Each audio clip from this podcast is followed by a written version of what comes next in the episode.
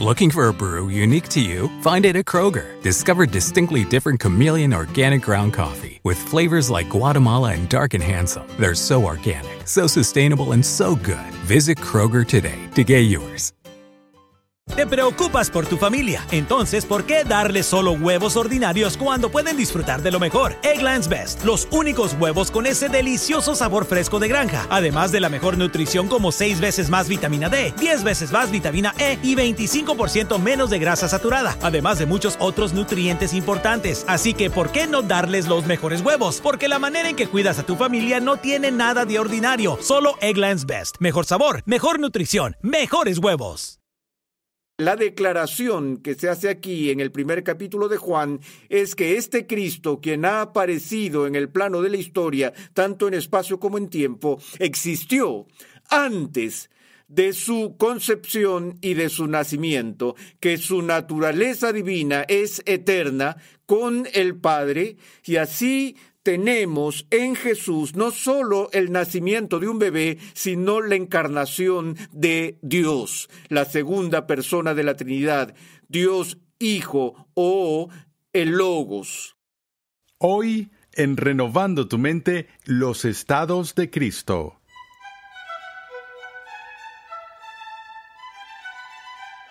Continuamos con el vigésimo sexto capítulo en la serie de enseñanza Fundamentos un panorama general de la teología sistemática. En esta interesante serie, el Dr. Sproul nos muestra que las verdades de la Escritura se relacionan entre sí en perfecta armonía.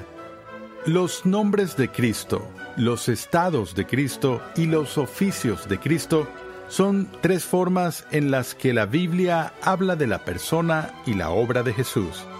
En el episodio anterior tratamos sobre los nombres de Cristo, en este episodio veremos lo que en teología se conoce como los estados de Cristo, es decir, el papel o la actividad de Cristo en diversos momentos de su vida y existencia. Pasemos una vez más al salón de clases a escuchar al doctor R.C. Sproul mientras describe el significado de los estados de Cristo en su obra redentora, su humillación y exaltación. En nuestra última sesión vimos brevemente algunos de los nombres de Cristo que encontramos en el Nuevo Testamento y en la teología, particularmente en la cristología, hacemos distinción entre tres elementos con respecto a Cristo. En primer lugar, los nombres de Cristo, que ya vimos brevemente. En segundo lugar, los estados de Cristo. Y en tercer lugar, el oficio de Cristo. Y hoy vamos a ver los estados de Cristo, es decir, su estado de ser o el papel en el que está actuando en varios momentos a lo largo de su vida o de su existencia.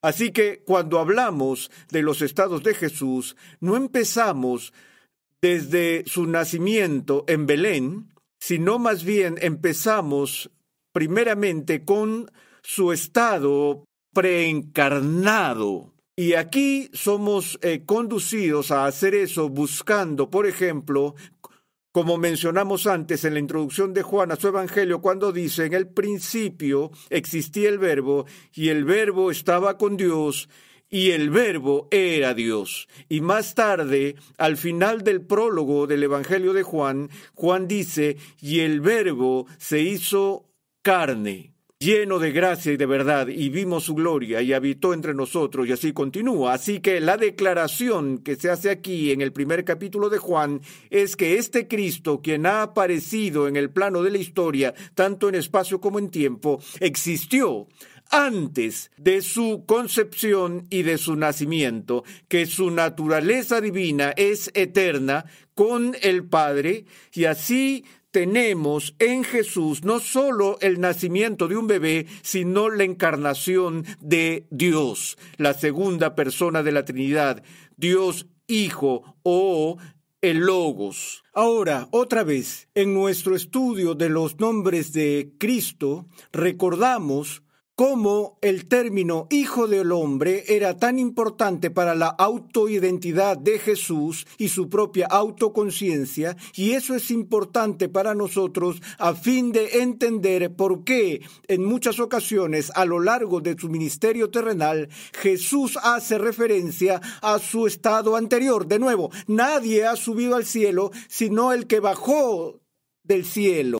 Y he aquí verán los cielos abiertos y verán al Hijo del Hombre subiendo y bajando, y a los ángeles subiendo y bajando sobre el Hijo del Hombre. Él es el que existe desde el principio, antes que Abraham naciera, yo soy. Pero obviamente no se encarnó antes de su nacimiento en Belén. Ahora, eso genera un interesante punto de especulación. Eh, a menudo se plantea la pregunta, aunque a pesar de que la segunda persona de la Trinidad no se encarna, sino hasta su nacimiento en Belén o su concepción en el vientre de María, ¿eso significa que nunca lo encontramos en el Antiguo Testamento? Porque algunas personas miran al capitán del Señor de los ejércitos que Josué encuentra en su campaña militar, o esta misteriosa figura de Melquisedec que ya hemos mencionado, a quien Abraham paga diezmos y de quien Abraham recibió una bendición. Muchos han especulado que estas personas misteriosas que aparecen en ciertos momentos del Antiguo Testamento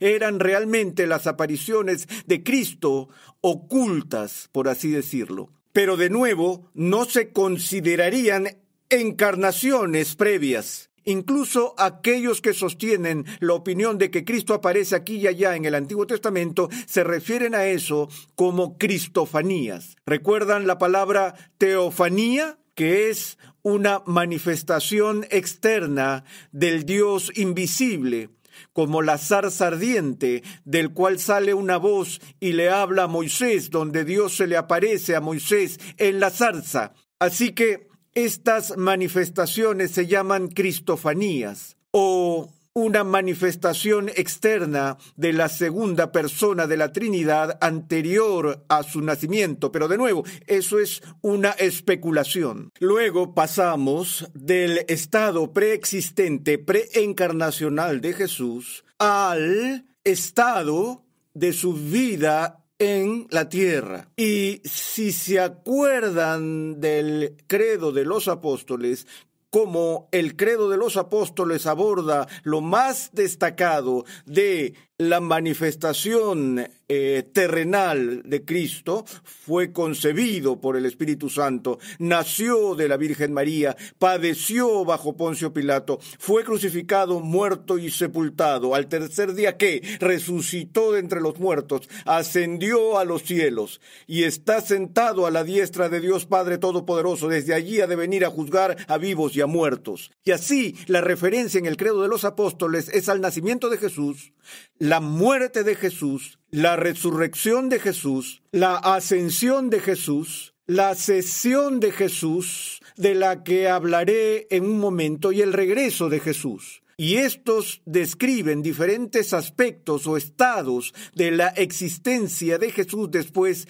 de la encarnación. Ahora, hay otra dimensión que quiero mencionar antes de ver de forma rápida cada uno de estos individualmente. Me refiero a lo que en teología normalmente hablamos como la vida de Jesús que sigue una progresión de la humillación a la exaltación, donde en su nacimiento de una mujer del campo, en la más abyecta pobreza, con el manto de su humanidad, escondiendo y ocultando su deidad, él está entrando en su humillación. Y que a lo largo de su vida hay una profundización progresiva de esta humillación a medida que se mueve hacia la cruz, mientras el pueblo lo rechaza, ya que es azotado y golpeado y luego finalmente crucificado. Y luego, después de que la humillación llegue a sus profundidades, entonces está esta explosión de exaltación, donde Dios lo reivindica con la resurrección y lo rodea de gloria en su ascensión y todo lo demás. Así que los teólogos a menudo hablan de este movimiento de la humillación a la exaltación y estoy de acuerdo con este marco general de progreso. Pero no estoy de acuerdo con él del todo por esta razón. Una de las cosas más emocionantes y gratas que jamás haya hecho fue eh, escribir un libro llamado La Gloria de Cristo. Y lo que fue para mí tan genial de eso, y tengo que decir que fue uno de los libros peor vendidos que he escrito, así que otras personas no se emocionaron tanto por eso como yo, pero lo que me agradó tanto de esto fue que vi todos estos diferentes momentos clave en la vida de Cristo y puse mi atención única y exclusivamente en los elementos de gloria que estuvieron presentes, incluso en medio de la humillación. Por ejemplo, a pesar de que escuchamos hablar de Jesús, el bebé pobre, manso y humilde, nacido en un pesebre, sin embargo, incluso cuando ese evento tuvo lugar, no fue sin la manifestación de la gloria, porque justo a las afueras del pueblo de Belén, en los campos, la gloria de Dios brilló alrededor y hubo el mayor sonido y espectáculo de luz que el mundo había conocido hasta ese momento, cuando los cielos manifestaron la gloria radiante de Dios para anunciar el nacimiento de Jesús. Entonces no estuvo exento de exaltación.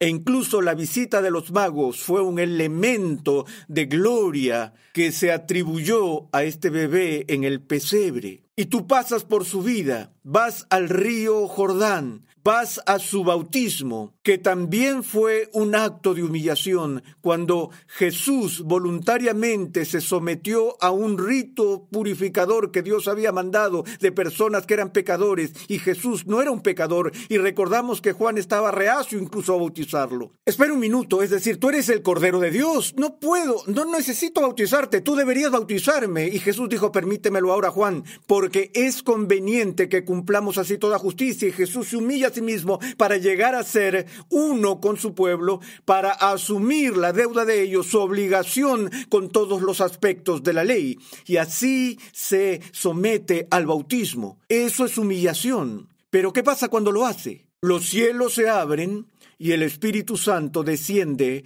como una paloma sobre su cabeza. Y luego pasamos por su ministerio y cuando llega hacia el final de su ministerio terrenal y anuncia a sus discípulos que ahora tiene que ir a Jerusalén para ser entregado en las manos de sus enemigos y ser eh, arrestado, golpeado y eh, ejecutado. Ellos se horrorizan porque este anuncio les pareció una contradicción a todas las esperanzas y todas las expectativas que tenían para Jesús. Ellos estuvieron con él hasta el final, estaban convencidos ahora de que era el Mesías y era impensable para ellos, como cuando Pedro hizo su gran confesión en Cesarea de Filipo, cuando Jesús dijo, ¿quién decís que soy yo? Pedro dijo, tú eres el Cristo, el Hijo del Dios viviente. Y Jesús lo bendice por decir eso. Y luego unos minutos más tarde Jesús dice que el Hijo del Hombre tiene que sufrir. ¿Y cuál fue la respuesta de Pedro? Eso nunca te acontecerá, eso no puede pasar. Y Jesús dijo, quítate de delante de mí, Satanás, porque Pedro no estaba dispuesto a que Cristo entrara en este nivel de vergüenza y humillación. Y sin embargo, Él les explica esto y luego pone su rostro como pedernal hacia Jerusalén y comienza su viaje final porque tiene una cita con la cruz. Y pocos días después de que les dice estas cosas, Él está en este monte con Pedro, Santiago y Juan, cuando ante sus propios ojos se transfigura ante ellos y su vestimenta se vuelve más blanca que el blanco y este resplandor brillante empieza a brillar desde el interior de Cristo, por lo que los discípulos caen sobre sus rostros con miedo y temblor. Y Jesús tiene una reunión allí en el monte de la transfiguración con Moisés y Elías, quienes lo alientan en su misión. Y más tarde, ya saben, cuando Juan escribe el prólogo de su Evangelio, dijo, y el Verbo se hizo carne y habitó entre nosotros, y sigue el texto y dice, y vimos su gloria. En los escritos de Pedro, más tarde, Pedro también hace referencia a la transfiguración, donde en medio de esta progresión de la humillación a la exaltación hay una intervención repentina, una intromisión breve donde de repente la gloria oculta, escondida y encubierta de Cristo se manifiesta de gran manera ante los ojos de sus amigos cercanos inmediatos, Pedro, Jacobo y Juan, y nunca lo olvidan. En la cruz, donde llegó a las profundidades de su humillación, tendemos a pensar que no hay gloria presente allí. Y de nuevo, la concepción común es que el fin de la humillación, la línea entre la humillación y la exaltación, toma lugar en la resurrección. No creo. Si vemos, por ejemplo, en la profecía de Isaías 53 del siervo sufriente de Israel, habla de aquel sobre quien el Señor haría que cayera la iniquidad de todos nosotros y Dios lo heriría y así sucesivamente para que para que hiciera su tumba o su sepultura con los ricos porque no había hecho violencia. Y se nos dice en las escrituras que ni un hueso de su cuerpo se rompería. Eso es significativo porque cuando los prisioneros eran ejecutados por crucifixión por los romanos, cuando la ejecución terminaba, ellos rompían los huesos de las piernas de la víctima y luego las víctimas eran enterradas sin ceremonias o arrojadas al vertedero de despojos, el basurero, fuera de Jerusalén, y el nombre del basurero era Geena. Y recuerdan que entre el pueblo hebreo el nombre Geena se convirtió en una metáfora del infierno mismo,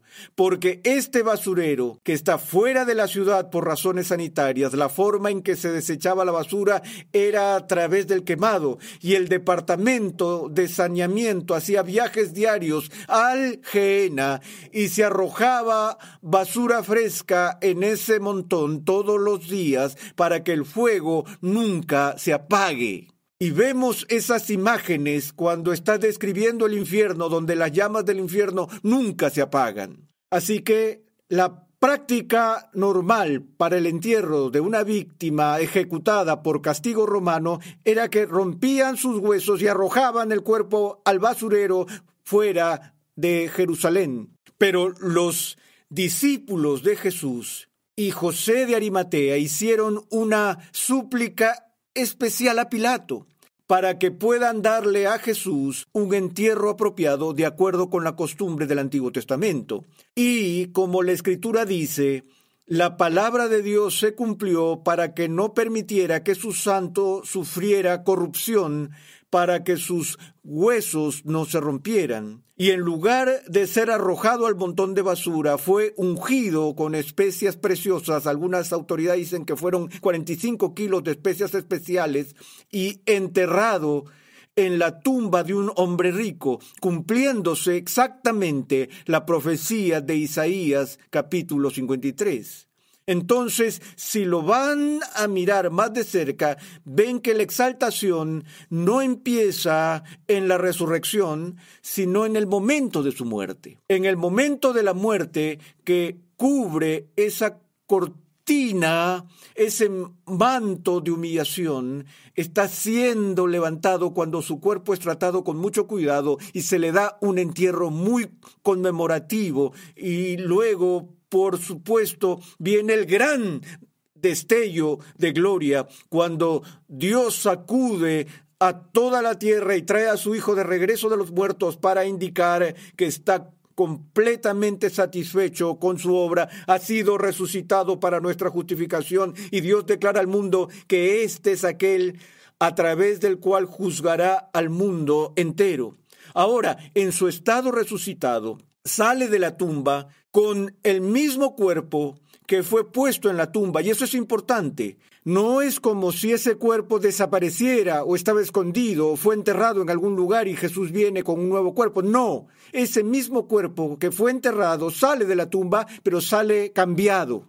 Ahora está glorificado. Entonces el Cristo resucitado está en un estado glorificado, lo cual el apóstol nos explica en 1 Corintios 15, que es lo que prefigura los nuevos cuerpos físicos que disfrutaremos en la resurrección final, que Cristo es resucitado como el primogénito de muchos hermanos y que participaremos en este tipo de cuerpo glorificado, el cual es sembrado en deshonra, resucitado en honor, sembrado en mortalidad, resucitado en inmortalidad, sembrado en corrupción, resucitado en gloria. Así que siempre estaremos con el Señor en el cielo pero también es significativo que la meta final del ministerio de Jesús mientras estaba en esta tierra no era la cruz, ni siquiera la resurrección, sino que el clímax hasta este punto en la historia de la Iglesia, que es realmente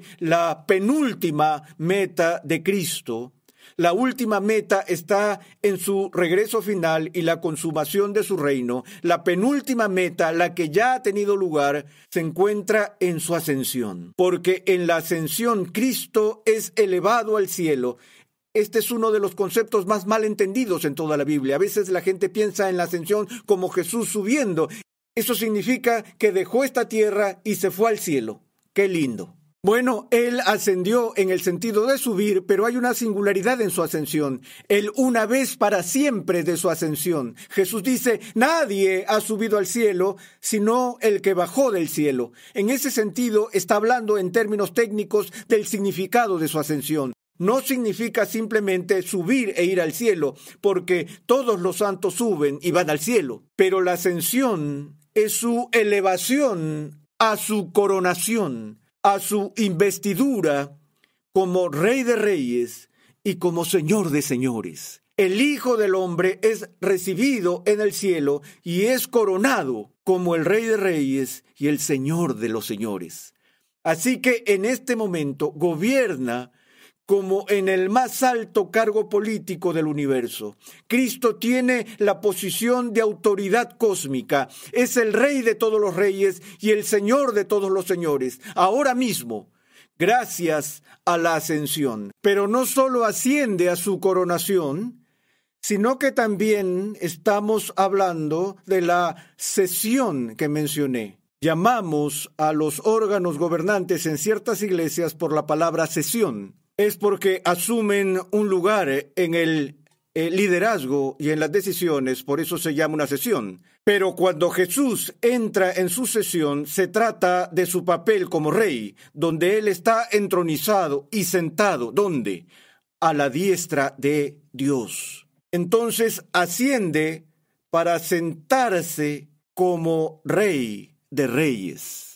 Y es por eso que el credo dice, ascendió a los cielos y está sentado a la diestra de Dios Padre Todopoderoso, desde allí ha de venir a juzgar a vivos y muertos. Pero antes de eso también tenemos que añadir que no solo asciende para sentarse a la diestra del Padre, sino que también asciende al santuario celestial, donde permanentemente funge como nuestro gran sumo sacerdote para siempre. Recuerden que en el Antiguo Testamento el sacerdote solo podía entrar en el lugar santísimo una vez al año y tenía una duración fija de vida. Cuando moría alguien más tendría que ser el sumo sacerdote y así sucesivamente. Pero nuestro sumo sacerdote nunca muere y está allí intercediendo por nosotros y por su pueblo perpetuamente en el lugar santísimo celestial. Y permanece allí a la diestra gobernando como nuestro rey y ministrando como nuestro sacerdote.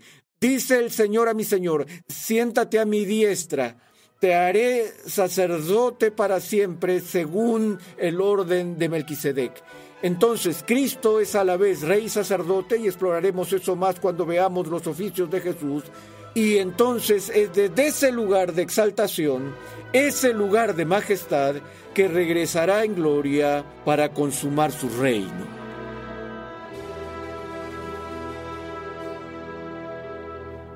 La naturaleza de los estados de Jesús fluye generalmente de la humillación a la exaltación.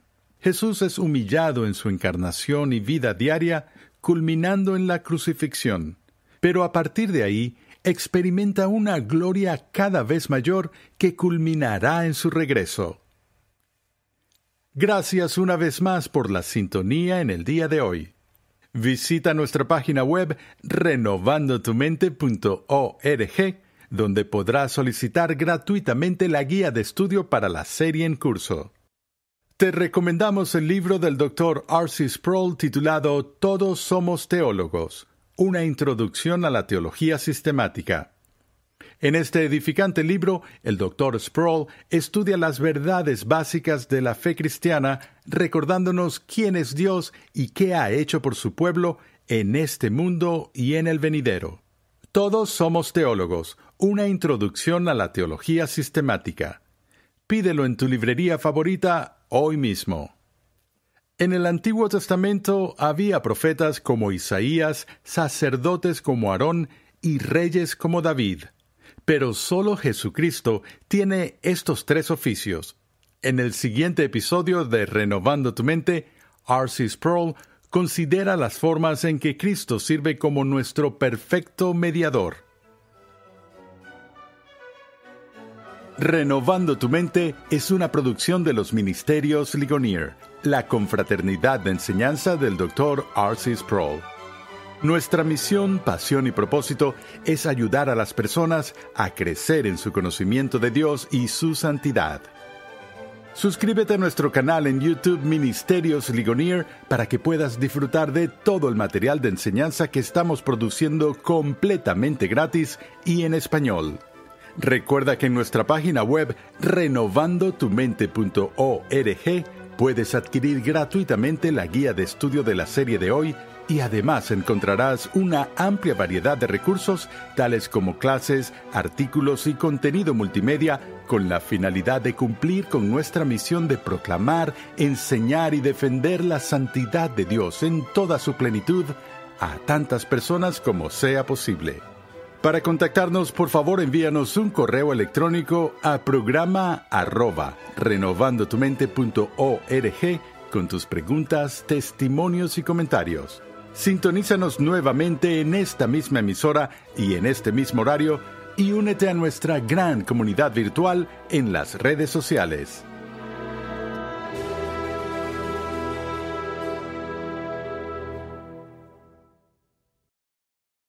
Es más importante que tu familia, así que ¿no se merecen lo mejor? Eggland's Best te brinda un mejor sabor y nutrición. En comparación con los huevos ordinarios, Eggland's Best te ofrece 10 veces más vitamina E, 25% menos de grasa saturada y 6 veces más vitamina D, junto con ese sabor delicioso y fresco de granja que a ti y a tu familia les encanta. Todos queremos lo mejor para nuestras familias, entonces, ¿por qué no los mejores huevos? Porque la manera en que tú cuidas a tu familia no tiene nada de ordinario, solo Eggland's Best. Mejor sabor, mejor nutrición, mejores huevos. Summer happens at Speedway because everything you need for summer happens at Speedway. Like drinks, drinks happen. The freshly brewed drink, the splashed over ice drink, the wake you up drink, the cool you off drink, the make your brain hurt for a minute drink. All poured however you want them, whenever you want them, all summer long. So on every hot day, you have something cold to sip. Speedway, summer happens here. And now, get any size fountain or speedy freeze for just 99 cents. Excludes maximum.